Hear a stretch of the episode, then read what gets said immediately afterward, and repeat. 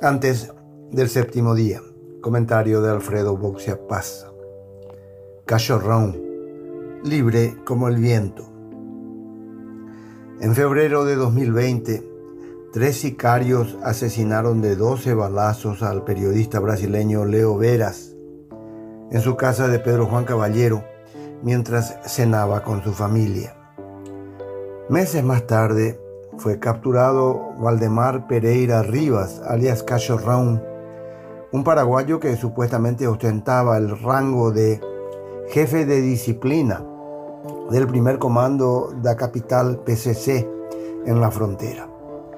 El entonces fiscal antimafia Marcelo Pecci lo acusó de ser quien organizó el atentado y proveyó de armas y logística a los asesinos. El proceso tuvo un problema desde el inicio. Se realizó en Pedro Juan Caballero, en donde manda el crimen organizado. Varios juicios de este tipo ya se realizaron en Asunción, incluso en sede policial, con un tribunal especializado en la causa y otorgando suficiente seguridad al fiscal. Al término del juicio oral, el fiscal Andrés Arriola, quien quedó a cargo luego del homicidio de Pechi, solicitó una pena privativa de libertad de 14 años para Cachorrón, único acusado del caso. Llamativamente, el Tribunal de Sentencia, presidido por la jueza Carmen Silva Bóveda e integrado por las juezas Ana Aguirre y Mirna Carolina Soto, absolvió a Cachorrón. En una nerviosa argumentación, la jueza Silva Bóveda culpó a la Fiscalía de no lograr destruir la presunción de inocencia del acusado y de ensañarse con él, dejando de lado a otros autores intelectuales del crimen.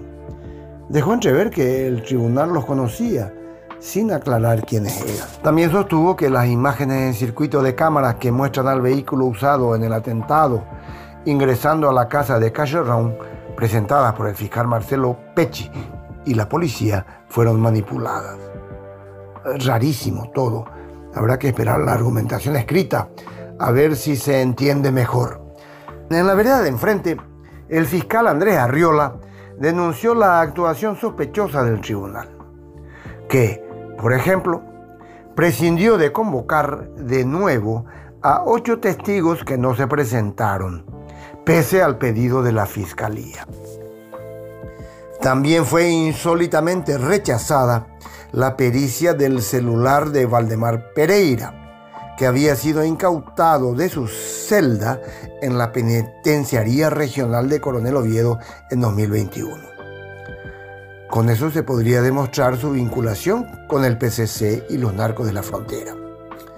Esta pericia, aceptada en la audiencia preliminar, fue denegada por estas juezas porque el usuario estaba identificado en los mensajes como Cachorrón y no con el nombre real de Waldemar Pereira. El Sindicato de Periodistas del Paraguay, acostumbrado a que el 90% de los casos de periodistas asesinados en este país queden impunes, eligió palabras educadas. Calificó el actuar del tribunal como sospechosamente benevolente con el acusado y el trabajo de la fiscalía como negligente por no investigar adecuadamente el hecho. Como sea, las magistradas ordenaron la inmediata liberación de Cachorrón, quien no estaba presente en la sala, pues por motivos de seguridad se encontraba recluido en la agrupación especializada de Asunción, desde donde observaba todo de manera telemática.